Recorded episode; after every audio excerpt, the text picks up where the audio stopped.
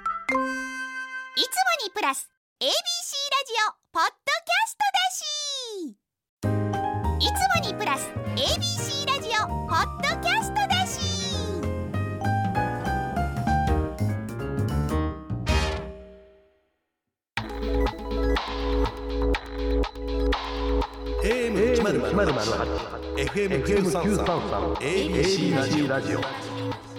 今村翔吾山崎れなの言って聞かせて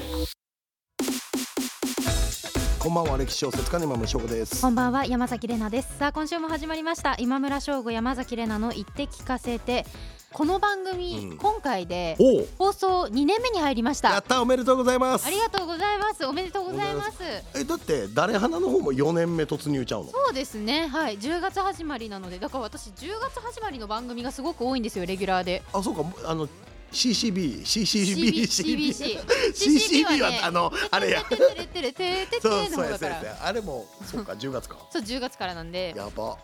10月始まりの番組が多いので、うんまあそうですね「誰花東京 FM」がうん4年目に入って、この番組とあと名古屋の番組が2年目に二入年る目ということなんですすごいねいやいやいやですもごい勢いやねあなた。いやいやとんとんでもないですけど今村先生に乗っからないといけないんいでやすからいやい私は。や俺はこれから今頑張村って先生原作の映像化作品に私は出ないとでえけど女優はあんまり興味ないって言った方も私、うんうんあの一緒にお仕事したい人の話だったら、ぜひやりたいっていう感あじなんですそうなんやだからひ今村先生とか、まあ、映像界隈の人あんまり知り合いいないですけど正直確かにでもね三谷幸喜さんと確かかに確かにのあのお仕事とか三谷さんに呼ばれたらいつでも行くって感じなんで、うんでも今村先生にそういうお仕事で来たら来あてれくれでんのす全然いいあの本編じゃなくていいんで、うんその映像をブルーレイ DVD 化された時の,、うんあのバックステージバックヤード撮影とかで全然いいん であのまあ、けど一番その中でやりたいやっぱナレーション系、あナレーションもいいですねやりたいです言ってねた大河作戦やもんな、今村先生が、うんあのその夢を叶える時が来たら、うんちょっとぜひ関わらせていただきそうたやいけ僕どがそれぐらい発言力あったらな、まあ、でもね NHK 側の権限が結構大きいと思うからうん、俺がビッグになるしか ないねそうそう本当そういや俺はもう山崎怜奈のナレーションじゃなかったらやれないとで、今村先生の作品が、うんまあ、映像化されますうん、その時のちょっとテレビの深夜の特番とかあそういうのもあんのかその多分インタビューとか、えけど演技はい着物着てやってみたらいいんじゃない似合いそうやけえどな、ー、わかんないでもあの「レジェンド・オブ・バタフライ」って木村拓哉さんうのん映画あったじゃないですか、はいは信長の、あれのその特番ややってたやのね深夜のやつとか、そのインタビューやっていただいたりとかして、なんかそういうのでもあのいつでも大歓迎オッケー稼働するんであの言ってくださ いいつでも本当に演技じゃなかったとしてもアンバサダー的なやつ関やねわっていきたい積極的うんうんうんに今村先生あいのやあ作り品がとうがござあいるなまらば。すでそしてリスナーさんからもメッセージいただいてます、はい何山梨県リングオクトパスさんからあです、リンゴクップとパスさん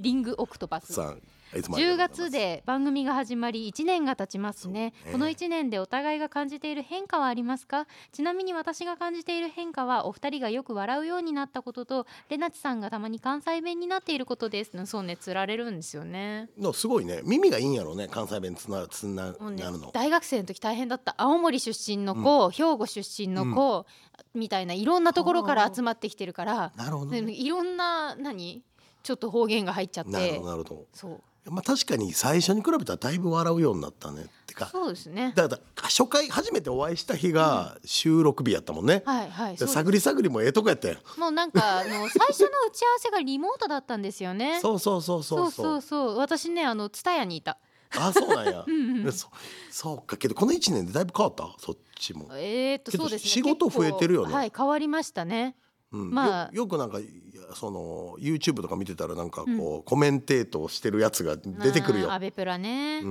ん、そう、あれね。時々めっちゃきついこと言ってるよね身を削ってやってるんですこっちも仕事だからやっぱり。いやけどふ仕事は増えたやんめちゃくちゃうんまあありがたいことにそうですね、まあ自分の実力だけじゃなくていろんな人がね認めてくれたりだとうんうかん信用してくれたりだとかいろんなこいやとあだるとから思いまますけどあ前も言ったけどこ前言った山崎さんがいいって言ってたけどまあ言うたら株価的には上がってるわけやから俺はもうすごく良かったなっていうああ株価株価が先山物崎取引怜でね奈の先物でめちゃくちゃ上がってるやん、よかったよかった 下がってなくてよかった価値まあ俺もけど忙しくなったというか仕事の本数自体はちちょっと減った減らしてるんやけど濃度が濃くなります脳は濃くなったねやあーっぱやれる仕事とか一個の、うんまあいろいろ、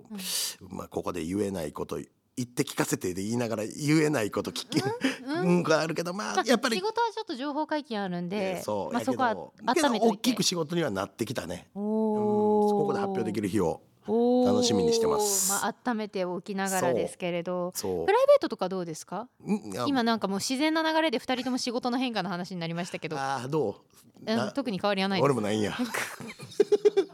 きついなえ なんでえなんでほけどわからん相も相し変かわらず井上アナウンサーしか友達いない感じそうけど友達はあと増えた加藤茂明さんねう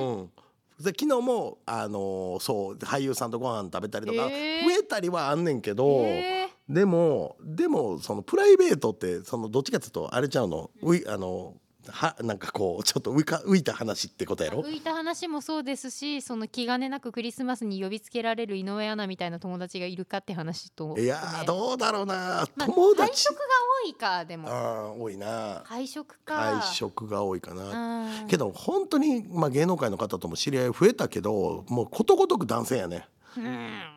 いやほんまに多分レナさんだけやと思う俺知り合いどうにかしてやええどうにかしてどどうにかしてや野村先生にちょうどいい人を何紹介するってこといですやかまあそこそんな別にねあの生々しくなくてもなんいかこないういないのよそういないのうんいないのよ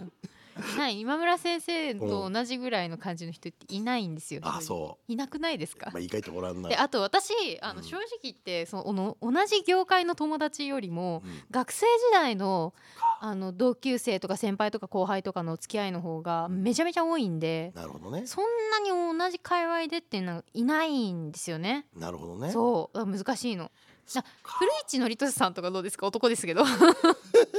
古市さん一回だけお会いしたことありますよあほん一回だけうん番組であそうなんです、そうなんだうんインタビューとかですかえっ、とね目覚ましのゲストで僕が呼ばれた時かなあなるほど、うんやってますね、うんけどなんか古市さん絶対、まあ、こあのあキャラクターでね、キャラクターでちょっと意地悪な質問してくるやろうなと思ってたから、想定問答めっちゃ準備していってて。えー、でもいい古市さんいい人じゃないいでやそすうか言いたいけど、なんかこう意地悪というかなんかちょっと別角度から来るやろうなっていうのは分かってたから、そうですねちょっとこう不意を打ってくるそうそうそうだからこう想定問答集を久々に準備していったね古市対策、うん古市対策や ばで展開されてる、 20個ぐらい考えといたらさすがに当たった1個 古市さん悪い人じゃないですよいい人ですよ違う私大学の先輩ですけど古市 さんいや番組見てても分かるよだっ分かて同るいけど年ぐらいでしょそうそうですよねだから角度がエッジがやっぱ鋭いから、まあコメンテーターやってますしねそうそうそう社会学者そうそうそう、はい、はい何の話よこれわかんない。でもな今村先生の友達を増やしていくっていえうどうなんそっちは増えたん私ですか私は増えました増えました芸能界の友達そうです ねすげえかっこいいなんかあのでも近いところにいたんだけれど、うんそう今までその1年前ぐらいまでがあのあんまり自由が利かなかったからそのそんなに深い仲にならなかったってだけ飲みに行でっ、たりすんのはい、どんな人言えるんやったら言うてあの中川恵美里さんっていおううセント・フォース所属うんのアナウンサーの方がいるんですけど、それ東京 FM の私の次の時間帯の番組の水曜木曜にうんアシスタントやってて、うんでその人となんかカメラ屋さん一緒に行ったりとかなんか、えーあのお酒飲むんで飲みに行ったりとかうんしてますね3つ上とかだと思いますけえど、ーあんま年齢あんまり気にしてないとないんうかでかも女性っていいよねなんかそういうなんかカメラさん行ったりとか買い物っていう選択肢もあるけどあー確かになんかどっちかというと男性の方ってもう飯飲むみたいな、うんそこに全部集約されがちうーん難しいななんかあれやんなんかディズニー行ったりとかもし行けるやん行こうと思だえっばてだ男女ならありじゃないですかええー 恥ずかしいわなんで誰ちょっかといもるうんまやっあたオらフレコでいいから今度は話してくださいいやあっ誰たら誰かこのラジオ聞いてる女優さん、な誰んかなんでこう女優さん狙いなのいや分からへん芸能人って言ったら何タレントなさんんなんで女優さん狙いなのわからへんえ出版関係の人は正直うんありですかなしですかいや別になしってことはないけ ど多分この前なぎらさんとはいご飯食べた柳楽な優ぎさん,、え何時星のごとくそういあいななあなぎらさん来てくれるっつってた嘘嬉しいだって続編決まりましたよねそうそうそうそう11月4日とか発売でしょ、うん知ってる知ってるそうなぎらさん来てくれるって言ってんえいいけどなけど逆にああいうもしもなああいうぐらい売れた人となつなんかこうそういうふうになったらなもう俺が惨めになるわそういやまあお向こうからしたら僕が羨ましいって言ってくれるとこもあるらしいねんけど、はい僕からしたらやっぱ単価がもう一発の売れ方が半端ないから。えそれやっぱ自分が優位にてか上に立ちいたいやでっすてかことはないけどやっぱライバルとして見てしまうと思うね負けてられへんって、確かになうん、だけどそういえば北方先生にも4日前ぐらいあったけど来てくれるっつってたしええエクニさん来てくれるっつってたエクニカオルさんうんよろしくお願いします、うん、なんか結構そういういろいろ声かけてすぐ声かけていいらしいんでた本のタイミングで声かけてください皆さん今こそ先生のコネを使う時はが来てますんで、あちなみにあのクイズ番組で加藤茂明さんにあの見た見た見おおた会いしたんですよそのうん共演させていただいたんですけど、あの加藤さんが言ってました今村先生の話あ本当はいあの今村翔吾先生とお仕事を、ラジオをご一緒させていただいててって言ったら、あのそう茂明さんがおっしゃってましたあのくるって言っとったはいあ言ってた行かせてくださいあよかったということで10月に入りましてはい番組2年目もどうぞよろしくおお願いし願いいまたす,、します皆さんこの後は三省堂国語辞典から消えた言葉辞典の著者で高越者の剣坊幸則さんにご出演いただきます今村翔吾山崎怜奈の言って聞かせて最後までお付き合いください AM 一ゼロゼロ八 FM 九三三 ABC ラジオ今村翔吾山崎怜奈の言って聞かせて ABC ラジオがお送りしています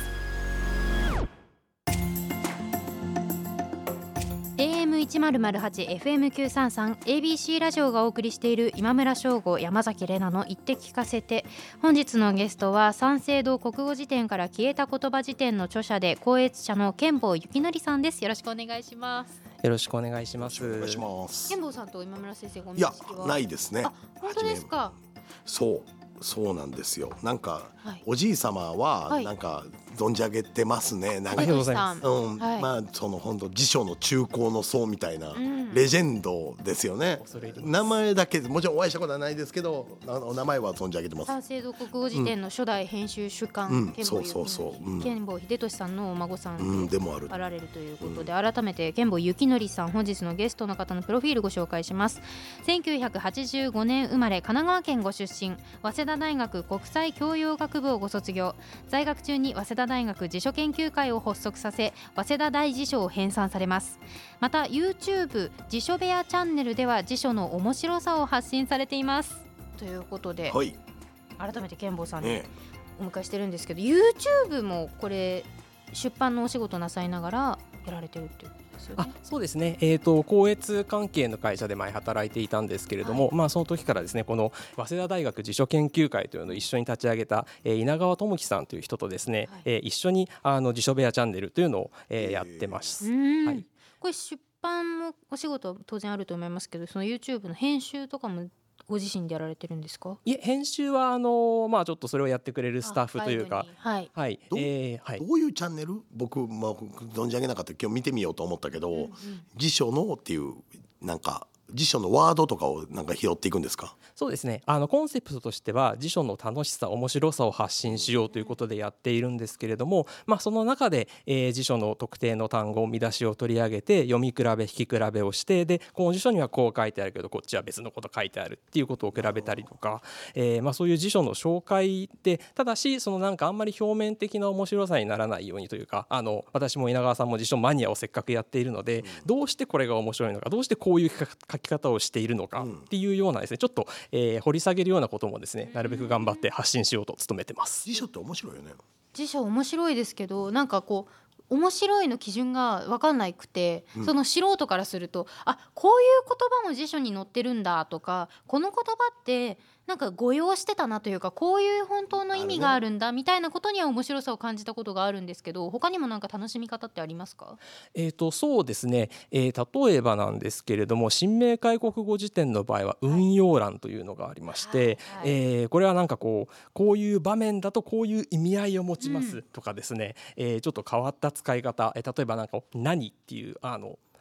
ぼやかしっていう時の何ですね、っていうちょっと古めかしい感じも五感がありますがそれがあの、えーうちの女房がちょっと今何でしてみたいな例文っていうのはその運用欄のところでちょっと特殊な使い方として載っているとかなんかこう辞書ごとにですね一言二言言いたいことがあってでその、えーなんかコメントというか補足というかそういうところを比べていくとすごく面白い。今言ってて僕も思ったけど御用っていうのが結構困ってサッカー的には、御用の方が世間に広まってる時にそっち分かんねんけどそっち側で行っちゃうとこいつ分かってないなって思われて、本当の言葉で行くと伝わらないっていうことがあるから別のワードを探しに行くみたいなのは結構あるかもしれない。うん確信犯とかそうそうそうそうそうあー確信あと犯うんあと楽しみ方としては中1の男子はちょっとエッチなワードを調べてみるっていうのは絶対あるあるやと思うね、ない周りでしてた人いないえ知らないです知らないまあ、男子あるあるであするあかねるよこれねははい中一男 子はい調べてみるあでもね電子辞書の時代だったんで、もう学生時代、電子辞書で調べてる子は確かにいたかもしれない電子辞書に発音ついけるやつとかがあっはいはいはていそれを出してはいはい今思えばあんなセクハラも極まりないとこやると思うけ ど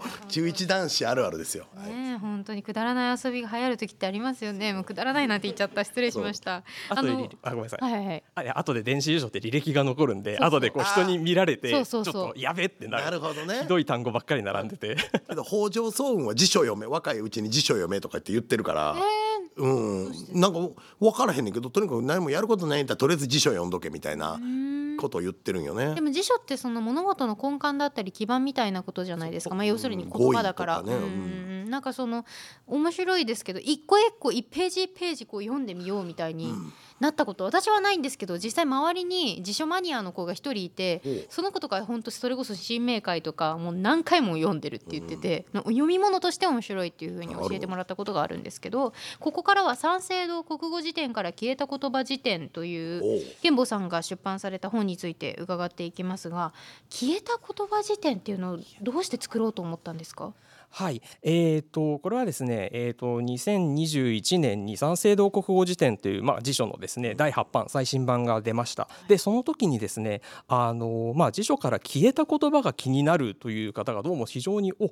多くて、で、えー、となんかテレビとかラジオとかでもすごく特集が組まれたんですねでそういうまあその需要の盛り上がりに応えるという形で、えー今回その企画がなったものです。なるほどね消えるのって意外と最近に生まれた言葉から消えていくんかな定着しなかったみたいなものが消えるんかなどうなんだろう両方ありますねあの古くからある言葉がさすがにそろそろということで消えることもありますし、あの前は乗るだあの続くだろうと思っていた言葉がやっぱりそんなに続かなかったっていうことであの割と短命に終わってしまうっていうことも当然あると思います。あとあの「あこれ懐かしいよね」みたいな感じで使うだろうなっていう言葉も意外と消えてるんだなって思ったのが、ファミコン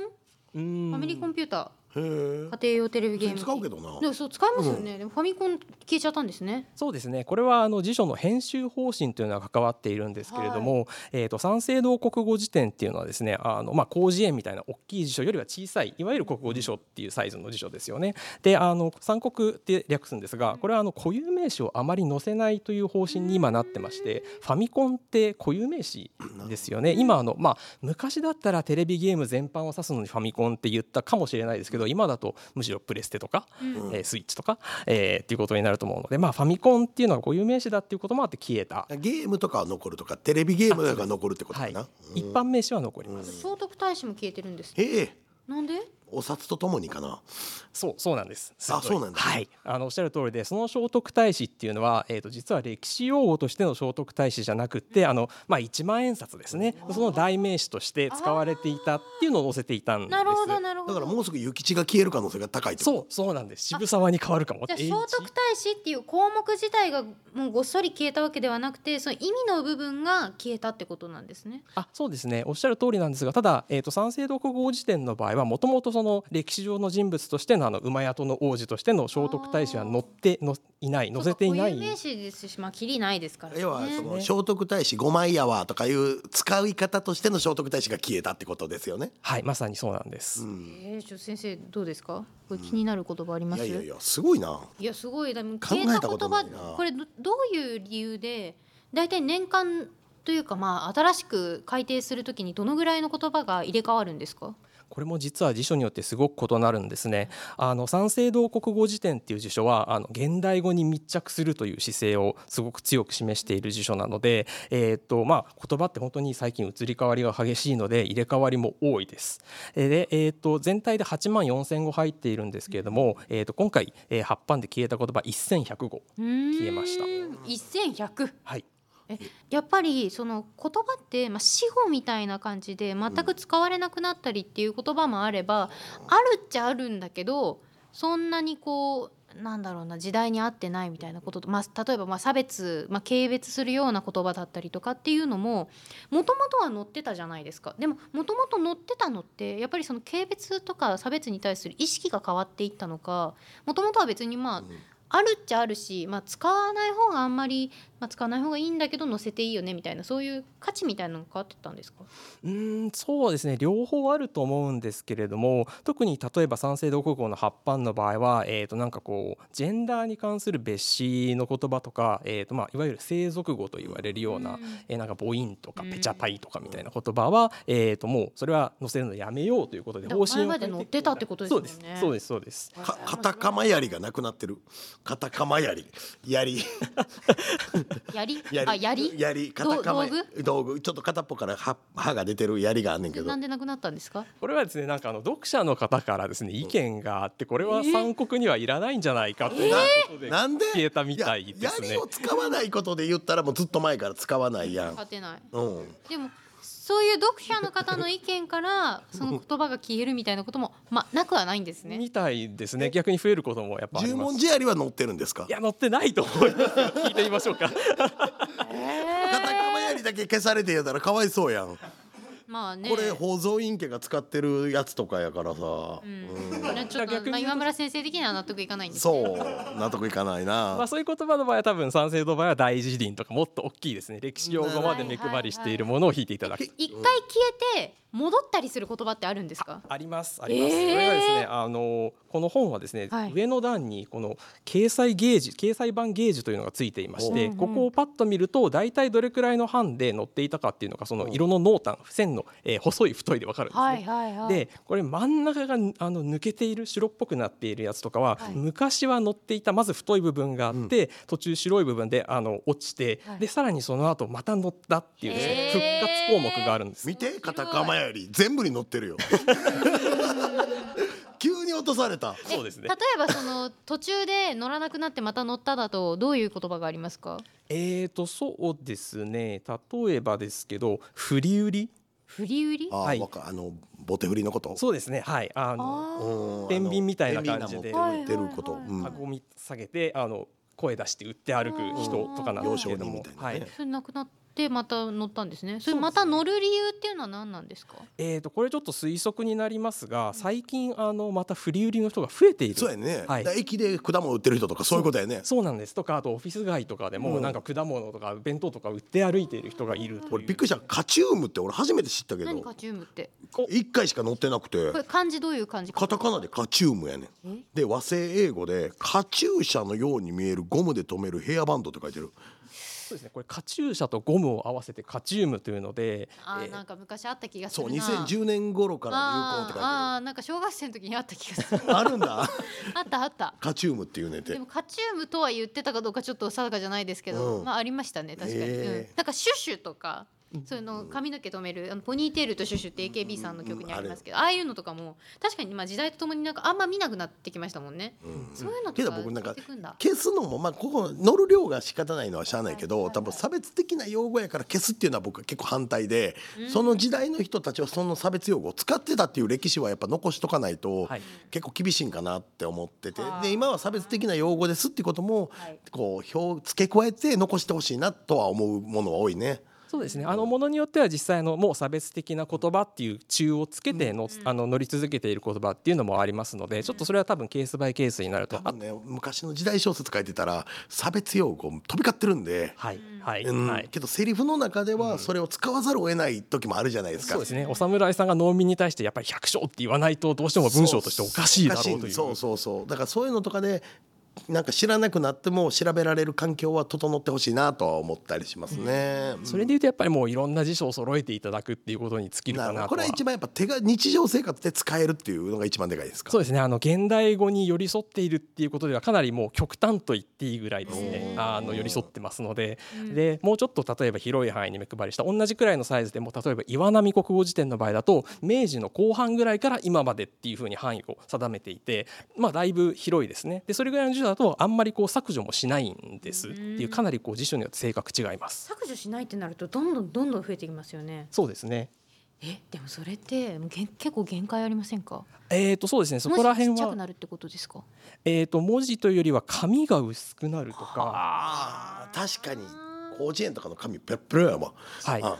うんそこは静止技術の進歩とかあとまあページ数増やしたりとか半径といってもサイズですねが少し大きくなったりとかします。へえじゃあ僕らが何か何らかの方法で辞書に載ろうとしたらどうしたらいいんですか今村翔吾じゃなくてもなんか新しいワードを流行らしたらいいのああはいはいそうですねえー、と確かゆるキャラだったと思うんですけどちょっとごめんなさい引いていいですか、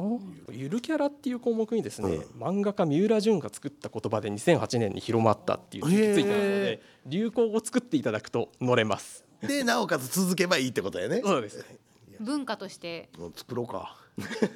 なるほどいやな昔の言葉でも俺俺が流行らしたら復活させるかられる可能性はあるあそれは全然ありますねもう流行らせてくれればもう忍者っていう言は葉をラッパって言って俺がとにかくどこでもラッパラッパ言い続けてラッパっていうタイトルの映画を流行らしたら戻ってくるかもしれんラッパがいラッパって言ったんですかラッパって言ったらラッパとかスッパとか、あスッパーちょっとそろそろお別れの時間となってしまったんですけれども、改めて健坊さんからお知らせをお願いします。はい、えー、と三省堂国語辞典から消えた言葉辞典ですねこれはあの明解国語辞典から三省堂国語辞典今に至るまで、えー、80年間の歴史の中でですね消えていった言葉、えーこれが、えー、1000語集められていますで、えーまあ、あの当時の辞書の紙面をふんだんに使ってそのまま使ってもう読んでいるだけで紙面の移り変わり楽しめますしさっき言った掲載番ゲージとかあと挿絵もいっぱいついてるし中期も頑張って書きましたので、は本い当にあの知らなかった言葉もうだいぶ昔にこうなくなってしまった言葉だったり乗らなくなってしまった言葉とかが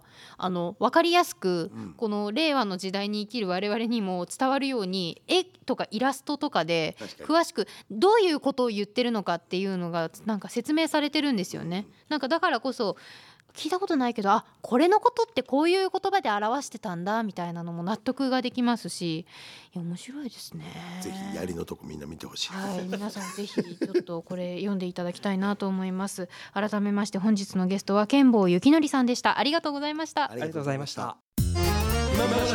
山崎でも聞いて聞かせて ABC ラジオがお送りしています AM 一0 0 8 FM 九三三 ABC ラジオがお送りしている今村翔吾山崎れなの言って聞かせてエンディングのお時間です。ではまずお知らせをお願いします。はいえーコミック版「倉増赤行」3巻が絶賛発売中です朝日新聞にて長官小説「ひとよ花よ」が毎日連載中ですはいそして私山崎怜奈は「花子東京」というウェブ媒体にてエッセイを連載しています山崎怜奈の言葉のお裾分けというタイトルのフォトエッセイも絶賛発売中ですぜひお買い求めいただけたらと思いますそしてファンクラブもやっていますのであのブログとかチャット機能とかあとはあのイベントとかもね年末やろうと思ってるのでぜひご参加くださいそして今村翔吾山崎怜奈の「言って聞かせて」この番組は放送から1ヶ月間 Spotify や Podcast でも配信していますラジコのタイムフリーとともにこちらもチェックしてくださいなおこの番組では皆さんからの質問や喋ってほしいことお悩み相談番組の感想などメッセージをお待ちしています番組ホームページのメールフォームよりお送りください採用された方にはステッカーをプレゼントしていますごいということでちゃんといるよ俺も 今すごいちゃんといるよっていうはいあのあの言うべきことは一回言ったんありでがそう今日ゲスト面白かったです面白ねかったねこの本持って帰っていいですか表がいるようん読みたい読みたい、消えた言葉辞う典ちもちょっとあの書店で入れるわこれなんか多分興味持つ人結構いると思、いうると思う、うんうんいると思うしその何でしたっけ原平さんあこの前ツイッターそうになって原平さんん、ね難しいんですよあのお腹痛い時にあのメメールでねうん、その原平さん原平さんっていう風に、うんあお腹をさすりながらうん唱えるとお腹痛いのが治りましたみたいなおまじないのメールが番組に届いた時に、原平さんって腹さすりながら言ってるから、うんなんかの妖精かなって思った普通に昭 和のクイズ王だったって話そうそうそ全然わかんなういかたらだ俺ですら子供の時ちゃうかな原平さんってねえうん見たことはあるけまあちょどっと別に原平さんはこの本には載ってないでいすけやれてどかも原平さんもここで使われるとは思ちっょってとる申し訳なかったなと思って反省の意を込めて今ここで言いまなしるほたすいませんあの番組2年目もよろしくお願いしお願まいすしますということあでりがうことこまでのお相手は今村翔吾と山崎れなでしたまた来週再来週